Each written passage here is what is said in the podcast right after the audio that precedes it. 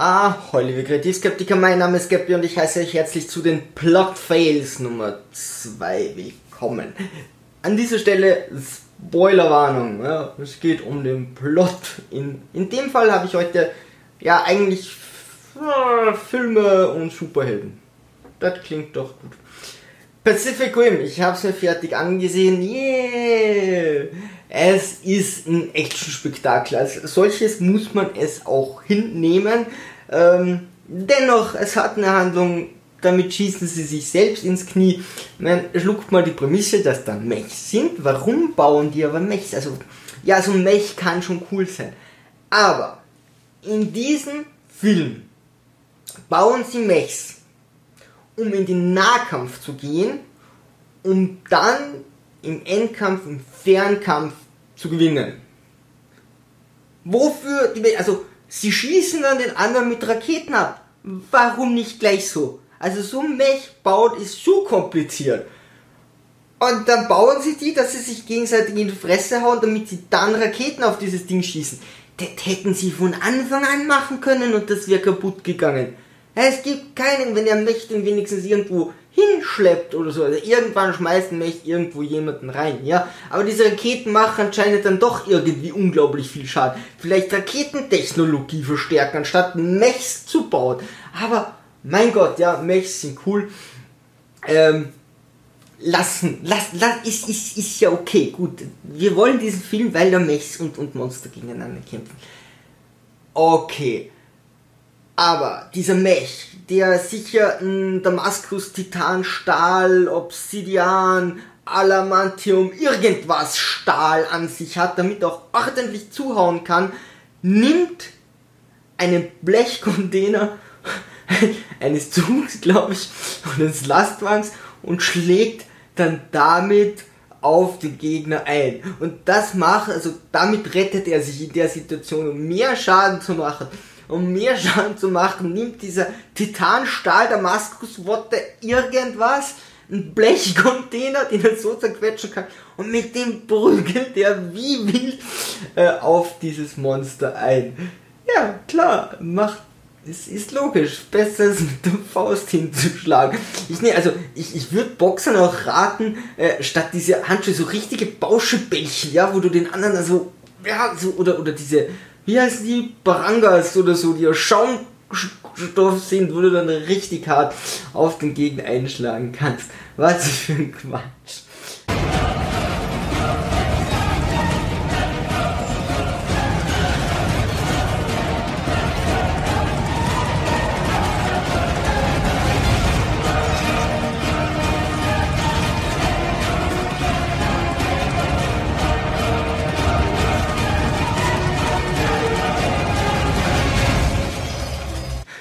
So, nächstes.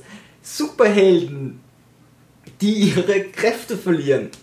Warum sehen sich Menschen Superheldenfilme an oder lesen Superheldencomics? Ich lehne mich jetzt mal ganz weit aus dem Fenster und sage, es hat irgendetwas mit diesen Superkräften zu tun. Mag sein, dass ich mich da irre. Aber eigentlich will ich so einen Film sehen, weil die Leute eben übermenschlich sind oder diese Dinge lesen. Ähm, wir reden hier von zum Beispiel Wolverine, Wege des Kriegers oder Thor. Jetzt kann man das schon einmal machen, ja, dass man sagt, boah, wie geht's denn so einem Superhelden, der an diese Kräfte gewöhnt ist, wenn er plötzlich ein normaler Mensch ist. Okay, aber es passiert die ganze Zeit. Es gibt echt schon viele Filme und noch viel mehr Comics und ganze Reihen, ja, wo die Leute ihre Superheldenkräfte ähm, verlieren. Und was haben wir dann? Wenn in einem Superheldenfilm die Superhelden ihre Superkräfte verlieren. Einen ganz normalen Film. Dann macht einen ganz normalen Film. Herr, muss einmal, okay, aber jetzt reicht's, ja? Ich will keine Superhelden mehr, die dann nicht ihre Superkräfte haben. Wofür? Da. Nächstes. Paper Town. Paper Town. Ich mochte Paper Towns. Paper Towns. Ich, ich fand den Namen super. Ich mach, fand den Namen super. Ich hasse äh, Liebesfilme wirklich nicht die Pest. Also ich bin jetzt nicht der Beste für diesen Film ähm, und schon gar so Teenie-Liebes, aber okay. Ich dachte, hey, vielleicht mal cleverer, mit einem cleveren Titel, ein cleverer Teenie-Film, äh, Liebesfilm, weil da geht es um Geheimnis und Rätsel, damit sie irgendeiner Spur folgen und so. Und dachte nach der Vorschau, hey, okay, gut, den, den gibst du dir. Es geht um Margot. Margot zieht in jungen Jahren in der Straße, in dieser Straße lebt auch Q. Q verliebt sich in Margot, Margot nimmt Q nicht einmal wahr. Also wir haben schon die Grundzutaten einer soliden Zukunftsbeziehung.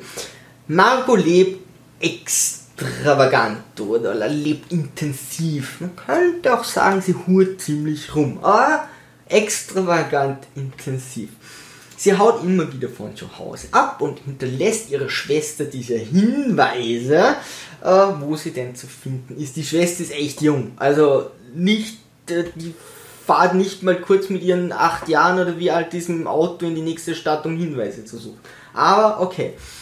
Ähm, so, äh, und dann kommt sie wieder zurück und dann streitet sie sich wieder mit ihren Eltern oder weiß der Geier und dann legt sie wieder Hinweise, wie aufwendig und, und ist wieder weg. So, Kuh ist jetzt total verliebt in Margot. Margot, keine Ahnung, wer diese Kuh ist, aber plötzlich äh, cheatet der Freund von Margot, also der schläft mit ihrer besten Freundin.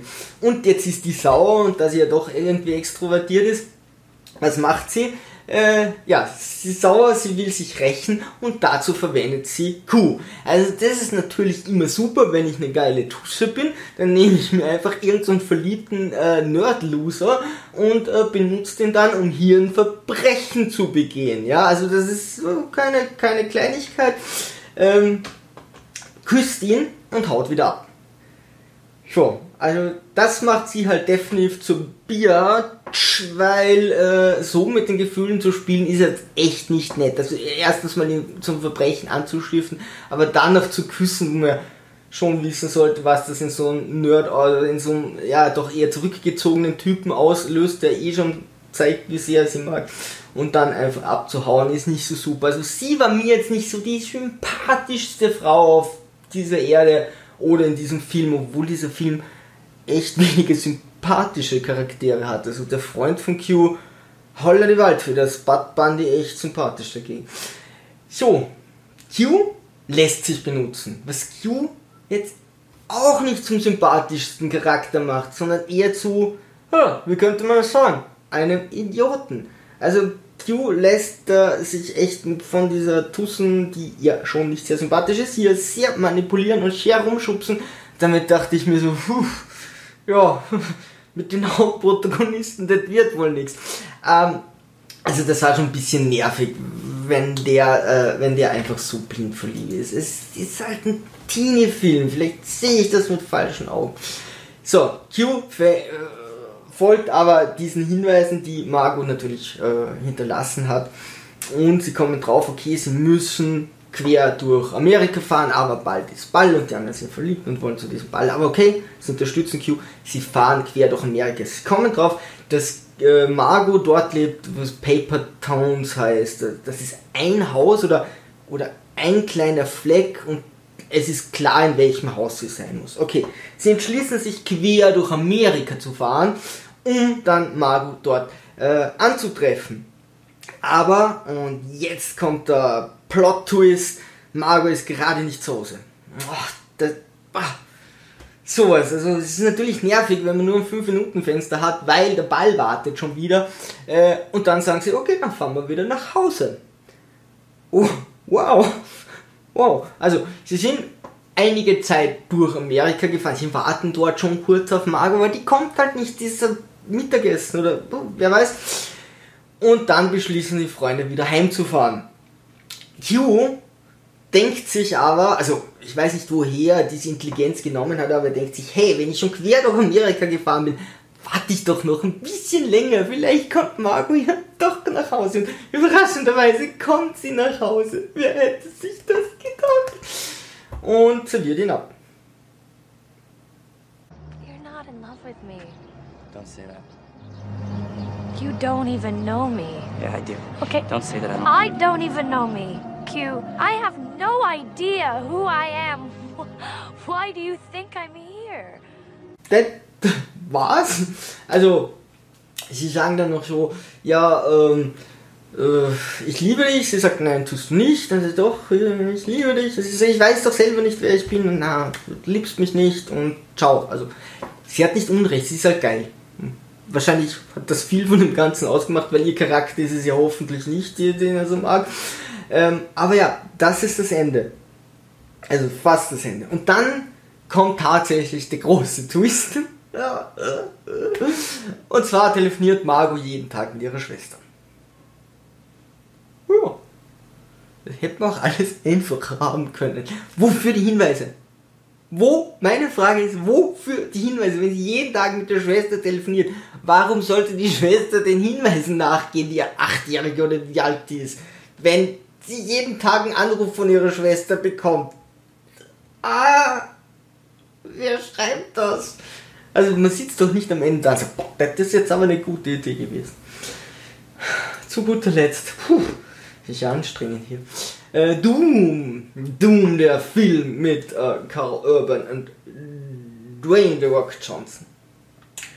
Und zwar hat der Film ein paar gute Ideen und der Film hätte eine echt gute Vorlage, denn die Vorlage ist das Videospiel Doom 3 und ich habe Doom 3 echt gut gefunden und auch Doom 1 und 2. Oder?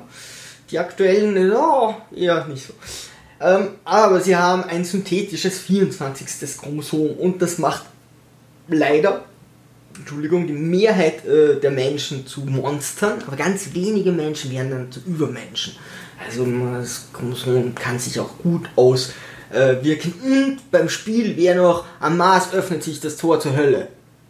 Äh, das wäre schon toll. Also sie sind dann auch auf dem Mars. Also, oh, Höllentor. Und dann gehen alle in die Hölle und dort fighten sie. Finde ich besser als Pacific Rim. Aber okay. So, also wir haben zumindest zwei hochkarätige Schauspieler, also daran scheitert es nicht. Wir haben so ein charismatisches äh, Einsatzteam, wie mich hat das an Predator erinnert, mit Schwarzenegger den ersten, ähm, wo sie kurz diese Leute so charakterisieren. Also in den 90er Jahren wäre es durchgegangen. Das war, das war nach 2000, ja sicher. Ähm, aber weder die Handlung noch der Horror noch die Charaktere funktionieren. Muss man jetzt einfach mal so sagen. Das geht irgendwie alles nicht auf. Gut, sie sind jetzt am Mars, sie, mit irgendeinem Tor, mit irgendeinem Gate kann man da schnell hin und her reisen. Kein Tor in die Hölle. Und sie kommen drauf, okay, der, dieses Chromosom, das ist wie eine, eine Infizierung und äh, ja, wenn jetzt da mehr Leute infiziert werden, sterben eben die meisten. So, Carl Urban, The Rock, Dwayne Johnson und einige Wissenschaftler kommen zurück. The Rock ist auf jeden Fall der Anführer und The Rock sagt, hey, äh, ganz kurz noch als Info, The Rock äh, hätte eigentlich die Rolle von Carl Urban haben sollen, das erklärt im Nachhinein einiges. Aber die Infektionsgefahr ist extrem hoch. Sie ist sogar so hoch, dass wir nachher drauf kommen, okay, sie sind infiziert. Also, das ist sehr, sehr hoch. Und The Rock sagt, okay, wir müssen alle töten. Schön, dass wir es zurückgeschafft haben. Aber wir könnten infiziert sein, wir sind auch infiziert. Und wir müssen leider diese ganzen Wissenschaftler töten. Und dann auch uns. Ja? Weil sonst, wenn wir hier die Tür öffnen, dann sterben 8 Milliarden Menschen. Und was nicht, 1000 werden dann zu Übermenschen. Das ist irgendwie von der Volksquote her sehr fragwürdig. Und Karl Urban sagt, nee, wir können nicht Leute töten und kämpft dann gegen The Rock. So. We don't have orders to kill innocent people. We have to stop anything from getting to the surface. By any means necessary. The Rock ist ja ganz offensichtlich oder neutral oder objektiv der Gute weil er mal nicht 8 Milliarden Menschenleben riskieren will. Und Karl Urban ist halt der Idiot, der sagt, ja, wir dürfen nicht töten. Natürlich ist es nicht geil, diese Wissenschaftler zu töten, aber die Tür aufmachen ist auf jeden Fall das Dümmste, was man machen kann. Jetzt stand aber im Skript, dass Karl Urban der Gute ist. Also besiegt er The Rock und macht die Tür auf. Ah, und das ist das gute Ende. Ja, er ist infiziert. Also wollen wir mal hoffen, dass sich nicht zu weit ausbreitet. Ich glaube, das ist das Beste, was man da noch hoffen kann. Tja, ähm, wenn ihr irgendwelche Filme habt, wo euch solche Dinge auffallen oder wo ihr meine Meinung dazu wissen wollt, einfach in die Kommentare. Ansonsten Säge immer straff halten, liebe Sturmtrotz und auf zum Horizont.